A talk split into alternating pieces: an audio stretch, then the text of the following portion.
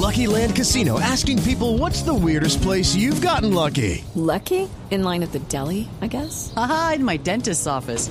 More than once, actually. Do I have to say? Yes, you do. In the car before my kids' PTA meeting. Really? Yes. Excuse me, what's the weirdest place you've gotten lucky? I never win and tell. Well, there you have it. You can get lucky anywhere playing at LuckyLandSlots.com. Play for free right now. Are you feeling lucky? No purchase necessary. Void where prohibited by law. 18 plus. Terms and conditions apply. See website for details. Gloria Alonso es la directora de planeación de Colombia. Sacó adelante su plan de desarrollo. Directora, buenos días. Buenos días, Néstor. Un saludo muy especial para usted, para toda su mesa de trabajo. En efecto, lo primero que quiero decirle, Néstor, y a todos los colombianos que lo escuchan, el gobierno del presidente Duque ha sacado adelante la ley del Plan Nacional de Desarrollo en aprobación en Cámara y en aprobación en Senado. Durante más de tres meses de trabajo en, mesas de ponentes de las comisiones económicas, en la construcción de un plan de desarrollo que busca la igualdad de oportunidades para todos los colombianos, que tiene una cantidad de cosas buenas que es importante que los colombianos comiencen a escucharla.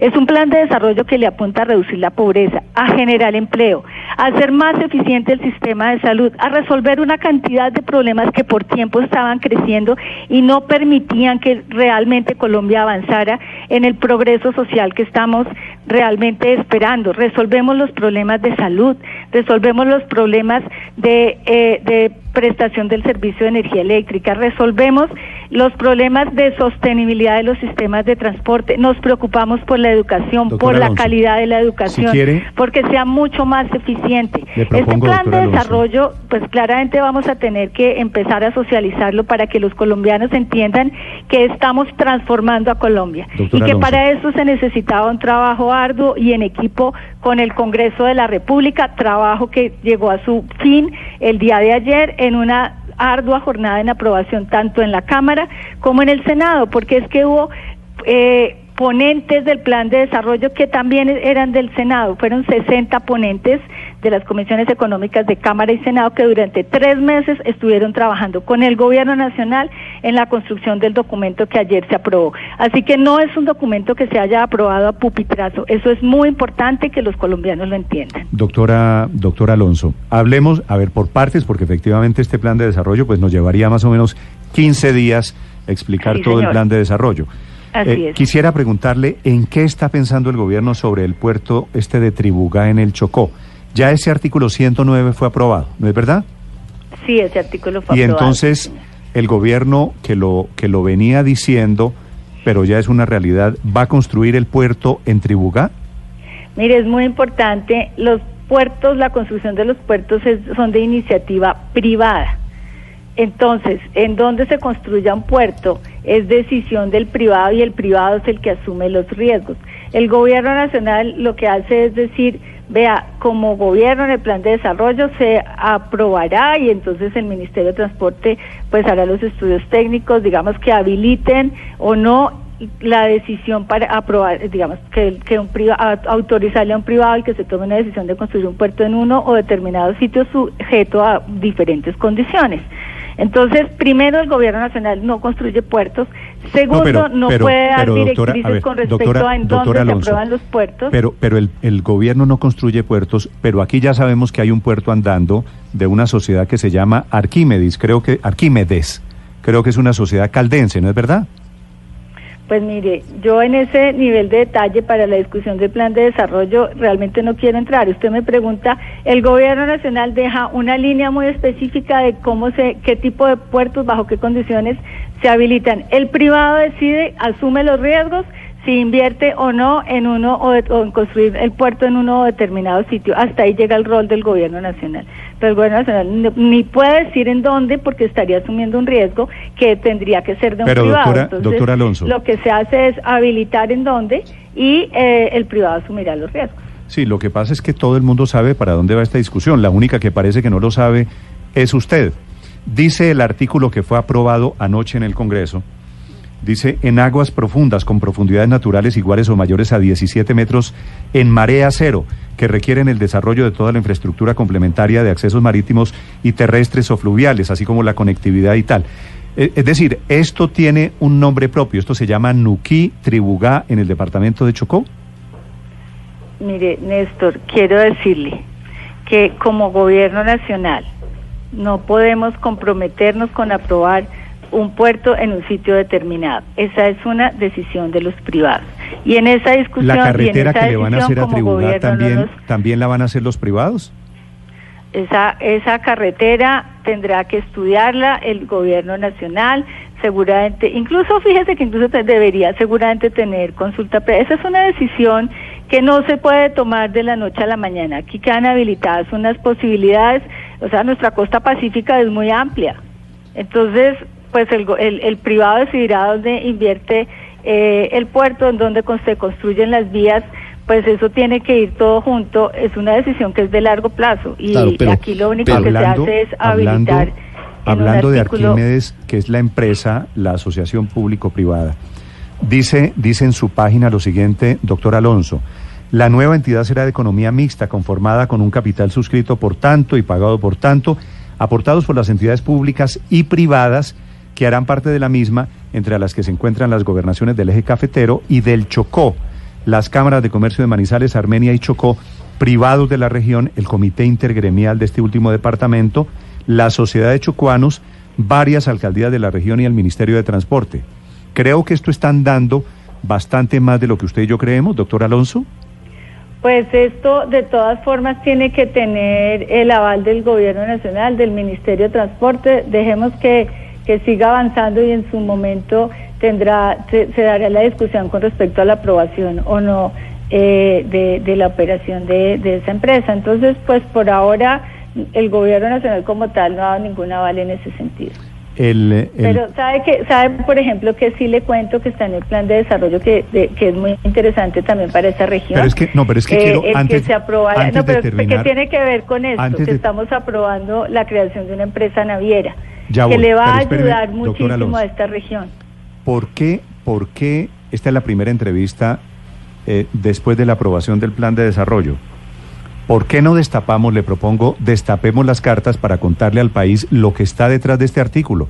Porque hicieron aprobar este artículo con un propósito que me parece bien. A mí me parece que la gente del Chocó merece el desarrollo y merece una empresa que les genere empleo y habrá unos procedimientos, las consultas. Pero también me parece, doctor Alonso, se lo digo respetuosamente, que hay que hablarle a la gente con la verdad y que hay que contarle al país qué está detrás de cada uno de esos artículos, porque esto no lo aprobaron simplemente de constancia, porque sí, aquí hay algo andando. Pues yo, ¿qué le puedo decir? En el ejercicio de la democracia, el Congreso de la República aprueba este como aprueba otros artículos. El que hay detrás es la aprobación, la necesidad de que haya eh, otro puerto en el Pacífico. Que el gobierno nacional no se puede comprometer con el sitio en donde se va a construir ese puerto por las razones que ya le expliqué. Eso es todo. Cada, en el Congreso de la República, cada uno, así como el plan de desarrollo tiene una visión con enfoque territorial, pues cada una de las regiones va a proponer, va a eh, presionar porque los proyectos para una u Pero otra este región se aprueben. pero, pero el Alonso, gobierno este nacional artículo, en este caso, este artículo eh, es idea suya. este, este artículo es de in- todos in- realmente es iniciativa del Congreso de la República aprobarlo o no. Lo que sale No, no, no, aprobarlo sí, pero lo escribió, sale- lo ideó su despacho, doctor Alonso. Era, este es artículo 109, en el plan original de desarrollo era el artículo 71. Sí, sí, por lo que le digo, porque en, en el plan de desarrollo estamos apostándole por el transporte fluvial, por el transporte aéreo, por el transporte marítimo, eh, por el multimodalismo en el transporte y eso le apunta a todos los medios de transporte. Por eso aquí no puede haber, y yo le insisto, un artículo que sea específico para un sitio en particular. Estamos apostándole porque no solamente los medios de transporte son los medios de transporte terrestre, le apostamos al transporte ferro, le apostamos Sí. al transporte aéreo, al transporte naviero. Entonces, pues hay, como decía, hay Alonso. muchos artículos que le apuntan eh, a todos los medios de transporte. Claro, pero todos los encargados de analizar el tema, los congresistas de, de la zona, incluso del Valle del Cauca, varias ONGs y varias organizaciones serias como WWF, que es eh, una de las más importantes en la defensa del medio ambiente, saben que esto tiene nombre propio, que el artículo 109 del Plan de Desarrollo tiene como objetivo construir el puerto en Tribugá y todos dicen que es inconveniente o porque no se necesita, dicen los congresistas del Valle, o porque sería muy inconveniente desde lo técnico, económico, social y ambiental. ¿No le parece que con todas esas voces en contra debería haberse desechado la posibilidad de emprender ese artículo? Por eso les digo, esa es una decisión que toma el Congreso. Ahí estaba la bancada del Valle como estaba la bancada eh, de la bancada paisa que como eh, pues ustedes mencionaron, eso es tener un puerto más cercano, les reduce costos. Al final aquí lo que es importante es que le conviene al país. En ese sentido, en el Congreso de la República hubo una discusión, las dos bancadas expusieron sus posiciones y el Congreso en su sabiduría toma una decisión. El tema fue que en ¿Qué Senado es no hubo importante discusión. aquí? En ¿Perdón? Sena- En Senado no hubo discusión. En Senado, Mire, el Senado mire. tuvo que acoger el texto que venía de Cámara por falta de tiempo. Entonces, Mire, tampoco es tan cierto que hubo una discusión amplia sobre el asunto. Quiero decirle, ustedes mismos lo dijeron, ese artículo entró, entró al, desde el 7 de febrero se está discutiendo, se discutió en mesas de ponentes. En la mesa de ponentes de las comisiones económicas de Senado y Cámara hubo 60 congresistas de todas las bancadas y de todas las regiones. Ellos vieron la discusión durante tres meses. Eso no se, no se aprobó a pupitrazo. ¿Por qué esa es una práctica importante? Porque cuando el artículo llega tanto a Senado como a Cámara, pues sus mismos colegas de Congreso eh, han delegado en los ponentes las discusiones. Sin embargo, pues Cámara tuvo más tiempo de discutir, tuvo tres días de discusión, incluso muchos senadores fueron a Cámara, allá estuvieron. Fue realmente un plan de desarrollo que se discutió durante más de tres meses. No es un plan de desarrollo que se haya aprobado a pupitrazo. Eso es muy importante que todos lo entiendan y lo tengan claro. El Congreso de la República delega en unos ponentes la discusión del plan de desarrollo y esa discusión tuvo lugar en mesas de ponentes durante tres meses. Llegó al Congreso, llegó a Cámara, se discutió durante casi cuatro días, se aprobó ayer y en esas discusiones incluso muchos senadores sí en efecto vinieron a las discusiones de Cámara, se sumaron a la discusión de Cámara.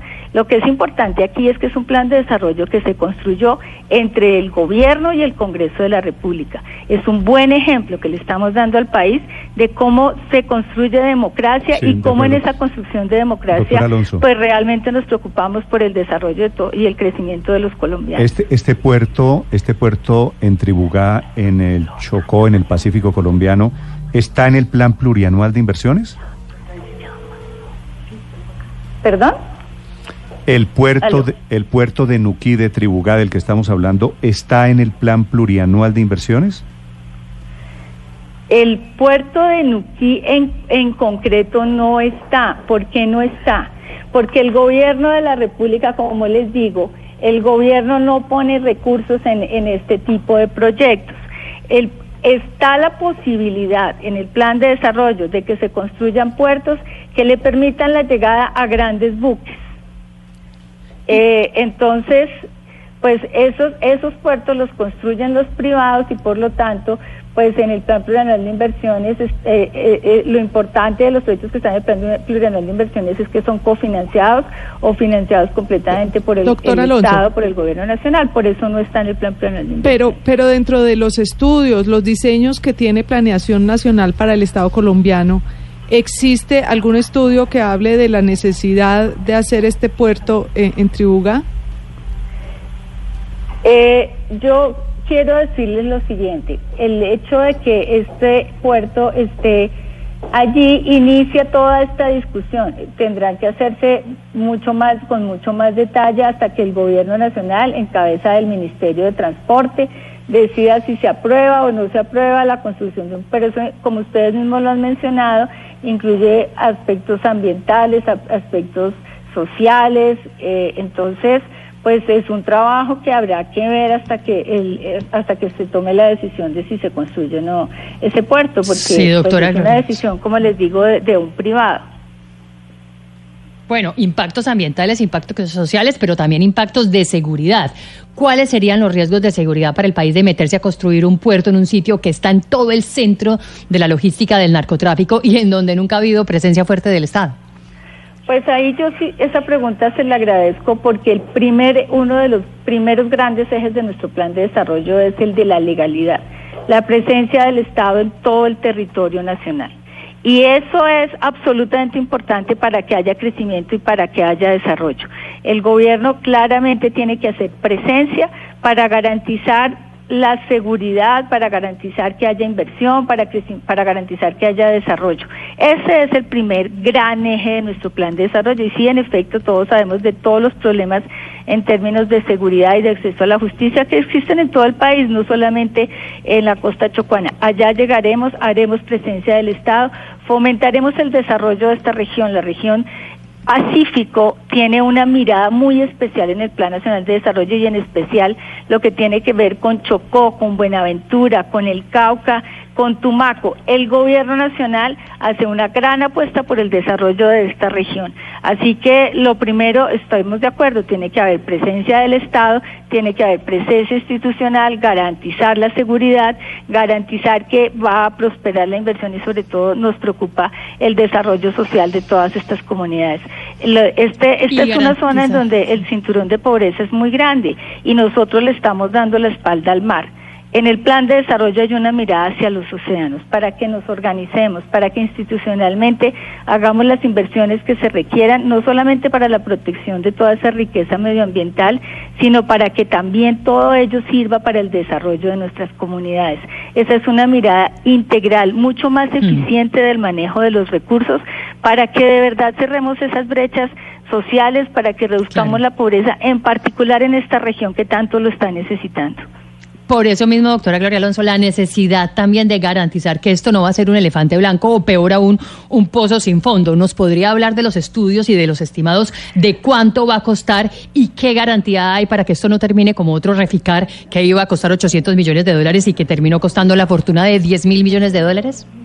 Mire, quiero decirle que lo primero, y quiero insistirle en eso, el gobierno nacional no hace inversión en puertos el gobierno nacional no puede decir usted privado construya el puerto en este o en otro sitio porque esa es una decisión del privado en donde construye el puerto. Si nosotros le dijéramos, eh, señor privado, construya el puerto ahí en Tribugá, pues el gobierno nacional está asumiendo unos riesgos que no puede asumir. Por lo tanto, ustedes me están pidiendo unos estudios que no están porque es que el gobierno no va a invertir, no puede invertir en un puerto de esa naturaleza. sería, sería doctor Alonso, una concesión o una APP, que son cosas diferentes. No, una APP es una alianza público-privada. El gobierno nacional no va a invertir ahí. Luego tendría que ser una concesión. Y esa concesión, pues, tendrá que tenerse los estudios, cuánto cuesta, en dónde se va a hacer, cuáles son los riesgos. Esto todavía no está porque al gobierno nacional no puede decir en qué sitio se va a construir o no el puerto, porque tendrá unos riesgos que el gobierno no va a asumir. Ese es un riesgo que tiene que asumir un privado. La propuesta en dónde lo va a hacer y cómo lo va a hacer es del privado, él, hace una propuesta y el gobierno la estudia. Sí. Doctor Alonso, una pregunta final, porque este plan de desarrollo tiene, tiene muchas zaranderas. Impuestos, pensiones. Bueno, y salió y salió con temas que nos van a energéticos. Eh, impuestos a las importaciones de textiles, por ejemplo. señor. Sobre el tema de, de, gasolina, ¿cuál va a ser el efecto? ¿Va a bajar el precio de la gasolina por la reducción del IVA? Mire, hoy en día, cuando el precio de la gasolina sube, el consumidor final no lo ve, porque el gobierno nacional se lo está subsidiando. Entonces, ¿qué va a pasar? El gobierno nacional no puede seguir subsidiando el precio de la gasolina porque ya la deuda para el fisco es muy alta. Lo que se está haciendo es, si fíjese que si baja el impuesto a la gasolina, el costo fiscal ahí es importante. Es decir, el gobierno nacional está diciendo, listo, yo no le doy subsidio y a cambio de no darle subsidio estoy rebajando el precio de la gasolina. ¿Cuál es el efecto neto? Neutro sobre el consumidor final porque al consumidor final lo que le estamos garantizando es la estabilidad en el precio final cuando va a comprar la gasolina en las estaciones. Y lo que el gobierno está diciendo, voy a sacarme la plata de un bolsillo y se la voy a poner al otro. ¿Para qué? Para que el consumidor final no tenga efecto sobre el precio que va a pagar. Eso es todo lo que está ocurriendo con el precio, eh, con esta eh, artículo que está en el plan de desarrollo. Doctora Alonso, se revivieron también algunos artículos que tienen que ver con eh, pensiones. Me llama mucho la atención uno que obligaría a los eh, empleadores, si lo entendí bien, eh, que contratan a personas y les pagan por debajo del salario mínimo a hacerles también aportes a BEPS o a, un, eh, a una especie de, de, de, de protección a la vejez. ¿Cómo funcionaría esto? Sí, mire, es importante entender que las no, que las prácticas laborales hoy en día han cambiado en la medida en que la forma de, de acceder al mercado laboral, o más bien la forma como actividades comerciales han, han eh, venido evolucionando. Usted puede trabajar desde su casa. ¿verdad? Y trabajar por horas. Pero esa persona que trabaja por horas no está cotizando ni al sistema de salud ni al sistema de pensiones. Entonces aquí lo que se está haciendo es abriendo una posibilidad para que todas esas personas que no tienen un contrato formal laboral de ocho horas diarias, eh, no, siete días a la semana, etcétera, etcétera, y que ganan un salario mínimo, eh, pues aquí estamos es- dándoles la posibilidad de que coticen a la seguridad social. Esto es un- un- realmente una forma de reconocer que el, el mundo se transforma, Colombia se tiene que transformar y claramente tampoco es que- que estemos aquí metiendo una reforma. En realidad lo que estamos es dándole la posibilidad a más colombianos que están accediendo a jornada, a ingresos salariales por horas, pues que coticen a, Pero, a pero doctora, salud y a doc- pensión. doctora Alonso, con un ejemplo puntual, por ejemplo, los empleados del servicio doméstico, eh, sus empleadores ya están obligados a pagarles la prima a mitad de año y a final de año. Estos empleados del servicio doméstico que trabajan por horas también se beneficiarían de esto, es decir, sus empleadores tendrían que hacer cotizaciones a, a una especie de pensión que se llama BEPS. Mire, ellos ya como realmente la ley obliga que los todos los trabajadores del servicio doméstico están cotizando ya sobre un salario mínimo, en realidad ellos ya pues podrían también aplicar a BEPS, pero en este momento esta ley está aplicada por lo menos para cerca de 9 millones de personas que trabajan menos de 48 horas a la semana y que no están cotizando a ninguna forma de seguridad social porque fíjese que los, los empleados domésticos sí cotizan. Entonces, aquí es un, lo que le digo, cerca de 9 millones de personas que trabajan menos de eh, 48 horas a la semana. A ellos les estamos dando la posibilidad de empezar a cotizar a la seguridad social, a salud y a pensiones. Es realmente una forma eh, de reconocer que el, que el país se ha venido transformando, que tenemos que recoger a todos estos ciudadanos y llevarlos a que tengan eh, acceso a la salud y a la pensión en una figura de protección social que, que es absolutamente eh, solidaria para todos. Es la directora de planeación, la doctora Gloria Alonso, 8 de la mañana, 57 minutos, sobre la aprobación del plan de desarrollo. Nos queda el tema No. de pensiones, eh, Víctor, la última. Mm, Es que eh, también existía la duda, doctor Alonso, sobre las personas que cumplían la edad para pensionarse, pero que no tenían las semanas eh, necesarias cotizadas para obtener una pensión. Finalmente, obligatoriamente esos recursos pasarán al sistema BEPS o esas personas podrán reclamar su bono pensional como ocurre en este momento. Este fue el artículo polémico que llamaron la expropiación de las pensiones. Mire, ese ese artículo eh, sí está ahí aprobado, pero ellos tienen van a tener cuatro meses para reclamar, eh, van- perdón, seis meses para reclamar su su su bono pensional. O sea, se hace automáticamente, pero el trabajador decide si se quiere quedar allí o si reclama el bono pensional. O sea, si sigue si se va a ver o si reclama el bono pensional. Las 8.58 minutos es la directora de Planeación Nacional, Gloria Alonso. Podríamos quedarnos aquí hablando No, pues es todo que el día. el fracking, Ricardo. Hay mil cosas, pero bueno, tendremos espacio para seguir ampliando lo que es esta hoja de ruta. Doctor Alonso, gracias. Así es, muchísimas gracias a todos ustedes. Simplemente agradecerle al Congreso de la República, a los colombianos que de alguna manera estuvieron vinculados en todas las discusiones de este Plan Nacional de Desarrollo que va a ser la hoja de ruta que en verdad va a transformar a Colombia para que todos los colombianos tengan igualdad de oportunidades. Por eso nuestro Plan de Desarrollo tiene 336 artículos, porque vamos a transformar a nuestro país. Habían dicho los congresistas del Centro Democrático que el presidente Duque tiene un gran compromiso con este proyecto, con el puerto de, con el puerto de Tribugá. Y es cierto que, por supuesto, cada vez que se habla de tocar al Chocó, de tocar una reserva como esa zona, pues se crea una polémica y se eh, sobresalen unas sensibilidades. Señora ministra de Transporte, Ángela María Orozco, buenos días, ministra.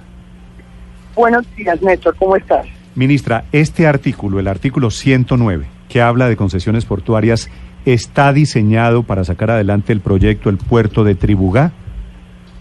No, Néstor, ese artículo es un artículo general. Es un artículo que adopta la definición internacional de lo que es un puerto Greenfield. Un puerto Greenfield internacionalmente, según los estándares, es aquel al que hay que llevar a él toda la infraestructura del Estado donde no hay nada. Y precisamente por eso, como hay que llevar carreteras, como todo eso, pues muchos han discutido que los 20 años originales para que preveía la ley primera eran insuficientes para amortizar inversiones de 600, 800 o mil millones de dólares. Y lo único que hace ese artículo es prever que en esa posibilidad y con esa definición una concesión podría llegar a otorgarse hasta por 40 años en su periodo inicial. Ese artículo no elimina ningún requisito legal que existe hoy en los demás temas para el otorgamiento de un puerto, como por ejemplo que tenga licencia ambiental. Ese artículo no disminuye ni elimina ningún condicionamiento de requisitos en cuanto a licencia previa, licencia ambiental, etcétera. A nosotros nos llama profundamente la atención que le hayan dado un título a un nombre personal, un puerto, a ese artículo. Máxime, como la solicitud de concesión de tribuna es una solicitud que lleva años en la, en, antes era otra entidad, hoy en día en la ANI, que tiene una dificultad jurídica hoy, no sé si continuará o no continuará, pero que desde ese punto de vista esa solicitud no le aplicaría un artículo que va a ser aprobado y que solo rige a futuro y que solo regiría para las nuevas solicitudes de concesión, no para las que están en curso. El, el puerto de Nuquí, este puerto de Tribugá, ¿está en estudio en este momento en la ANI? Hay una solicitud de hace muchos años, porque ha venido teniendo problemas Primero, además, porque tiene que tener licencia ambiental y hasta que no se dé, pero también tiene otras complicaciones jurídicas que se están evaluando. Y a una solicitud que está en trámite no le aplica un nuevo artículo de la ley de desarrollo, del plan de desarrollo. Esos artículos solo aplicarán para las solicitudes futuras. Si es así, ministra, si es así, si el puerto no tiene nada que ver con el artículo que fue aprobado anoche, ¿por qué congresistas del Centro Democrático, que es el partido de gobierno, le adjudican este artículo a la necesidad de construir, le cito al parlamentario Carlos Felipe Mejía, que dice, estamos hablando de un, puerto, de un puerto de aguas profundas de la vía Ánimas Nuquí y del tren que va de Quibdó a Nuquí, porque el presidente Duque tiene un gran compromiso con ese proyecto. Claro, pero yo lo que los invito es a leer el artículo. El artículo no tiene nombre propio. ¿Cuál es el origen del artículo y el sentido del artículo? Existen varios estudios que han demostrado que desafortunadamente en Colombia lo que se han venido aprobando puertos en los mismos nodos portuarios. Puertos además donde el dragado le compete a la nación. La tendencia internacional es que los nuevos puertos se hagan mar afuera, en aguas profundas para que los estados no tengan que dragar. Y simplemente lo que se quiso fue mandar la señal de que ojalá se desarrollen nuevos emplazamientos portuarios, pero afuera, para que el Estado no tenga que asumir anualmente el dragado de los nuevos portuarios. Y eso es para cualquier proyecto que se dé y que se podría dar en el futuro. Si en el futuro se da un puerto con otro nombre en esa zona, podría ser, pero advierto, el artículo lo único que está diciendo es que la concesión se podría dar hasta por 40 años. El, puerto... el artículo no elimina ningún requisito ambiental, ningún requisito de licencia previa, Ninguno de esos. Esa será la discusión en el momento en que se solicite. El puerto Pero aquí no estamos eliminando ni cambiando la legislación ambiental, ni de consulta, ni de nada. Entiendo que Tribugá va por un lado y este artículo va por otro. Esa es una precisión importante. Y, si en el y si en el futuro al final esta solicitud no funciona, la retiran y presentan una nueva, se le aplicará el artículo, pero el artículo no los está eximiendo nunca de cumplir las normas ambientales, cumplir las normas de licencia previa y la demás legislación Preguntado de otra manera, ministra. si uno, si, si, no se hubiera aprobado este artículo, ¿se podía construir el, el puerto de Tribuga? Pues mire, hasta que no tenga licencia ambiental no se puede construir. Pero supongamos, pero con la legislación que, hay. con la legislación, de- no, yo no soy autoridad ambiental y digamos eso será una solicitud del trámite ambiental. O sea, en cualquier escenario hoy, si, si le dan la licencia ambiental, se puede construir con la legislación actual. No tiene ninguna diferencia. Ministra, Por eh, eso me llama la atención. Lo que sí sucede es que cuando propusimos el artículo, un grupo eh, de alguna manera de parlamentarios de una región del país le empezaron a decir que eso era para Tribúa y que ellos no estaban de acuerdo porque ellos no querían que hubiera puertos que le compitieran a Buenaventura, pero pues entenderán que nuestro rol como Estado es mirar la normativa internacional, mirar cómo tener la mejor norma en términos de infraestructura y nosotros no estamos aquí para nada cambiando las condiciones ambientales ni las normas ambientales ni de consulta ni de ninguna otra normativa ministra. general que se requiere antes de firmar una concesión portuaria. el puerto, el tema no es solo el puerto, porque se puede levantar el puerto, pero hay que llevar carreteras para entrar y sacar la mercancía. Usted y como mi- también necesita usted co- licencia ambiental. Usted como ministra de Transporte está en el tema de una carretera que una eventualmente, por ejemplo, a Pereira con Nuquí. Hay un proyecto que es Animas Nuquí, que siempre ha sido un proyecto fundamental que este país ha querido y que tiene problemas ambientales para su construcción y que hasta que eso no se solucione no se podrá hacer. Sí. Ministra, ¿qué va a pasar con, con la carretera que eventualmente se debe construir en caso de que se dé vía libre a Para llegar allá al salir adelante el puerto de Tribugá? ¿Qué va a Sí, o- pasar eh, co- con, esa licencia? Porque digamos que esa es la parte compleja del asunto. Los Pero ambientalistas como me dicen... pregunta, yo soy ministra de Transporte, Sí. yo, yo no no le voy a opinar sobre si lo si hay alternativas, lo que yo conozco en los proyectos que me ha tocado mirar, como por ejemplo Perimetral de Oriente, lo que se hace con la ANLE es buscar alternativas viables Claro, pero distintas a las que no son viables, pero digamos que yo no le puedo opinar sobre eh, los requisitos ambientales de esta no, carretera. claro, pero ¿sería viable hacer una carretera por la mitad de la selva para, para que el puerto funcione? Eh, mire, yo la verdad, yo sí le pediría que esa pregunta se la haga al ministro de Ambiente. Pero ahí también Sí. tiene una parte de la ANI, ¿o no? Pero claro, pero es que la ANI mira las, las condiciones técnicas de una concesión, pero no, la ANI no otorga, no firma un contrato, o si firma un contrato no avanza si no tiene licencia ambiental. En parte, parte de los proyectos están paralizados y las obras nunca comienzan hasta que no obtengan licencia ambiental. Ministra, hay, Jamás parte de Perimetral de Oriente, la parálisis que hay de la zona que sale de Choachía hacia Villavicencio, precisamente está parada porque no hay licencia ambiental. Y lo único que se ha hecho es construir si hay alternativas distintas al trazado que se tenía para ver si son viables ambientalmente. Y en eso está trabajando la ANLA. eh, ministra, ¿habi- eh, hay privados interesados en, en construir el puerto en Tribugá. ¿Le han, le han informado de Pero pronto al Ministerio claro de hay- Transporte? claro, hay varias gobernaciones con algunos inversionistas privados que presentaron hace años, y no en este gobierno, sino hace años, una solicitud de concesión ante el INCO, luego la ANI, y que está de alguna manera, que ha tenido problemas legales, pero además de alguna forma no se puede iniciar ni firmar si no obtiene licencia ambiental. Eso no se ha otorgado, pero este trámite está en curso y está en discusión por temas jurídicos en, en este momento no, digamos, no recuerdo, pero son temas jurídicos de pólizas, etcétera, pero que lleva años ahí. Eso, eso no es ni siquiera este bueno, lleva años. Pero sí les quiero recordar que cuando nosotros eh, firmamos un contrato de concesión, eso tiene unas condiciones y tiene que cumplir antes de iniciar cualquier obra.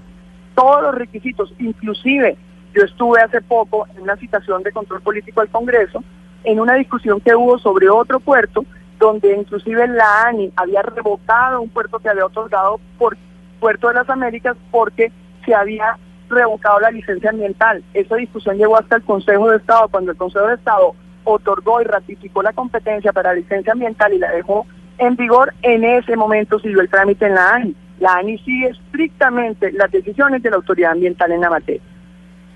Ministra, concesionado no, el punto aquí es que estamos hablando de una obra mayor de infraestructura como lo es un puerto y como lo son las carreteras para llegar a ese puerto.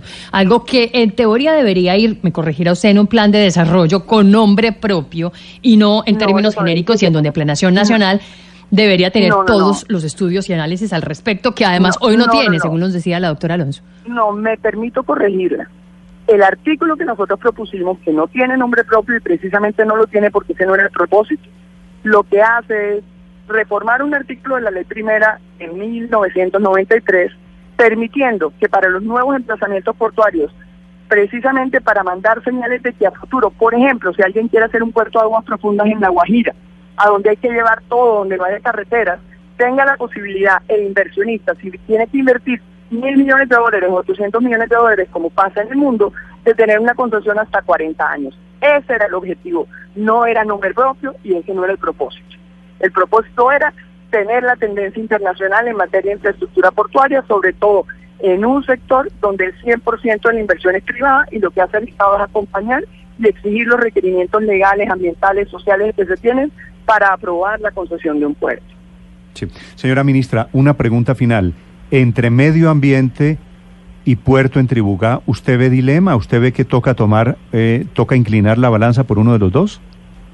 No, yo creo que hay que hacer todo el compromiso de sostenibilidad, de crecer, de crecer de manera sostenible. Ese es el propósito de este gobierno. Y en ningún momento, en ningún momento hemos dado ninguna indicación de que se van a liberar ni requisitos ambientales ni sociales. Y eso ha sido fundamental dentro del Plan Nacional de Desarrollo, que además ajusta sus metas a las metas de desarrollo sostenible del milenio, cosa que en ningún otro país se ha hecho. Esa es una señal que hemos dado y jamás hemos aligerado ni reducido las normas que hoy existen ambientalmente. Lo que nosotros creemos es que si hay soluciones ambientales para que se esta carretera, se, lo, se logrará hacer y si no existen, no. Perfecto. Es la ministra de Transporte de Colombia, la doctora Ángela María Orozco. Ministra, gracias por acompañarnos. Muchísimas gracias, ministra.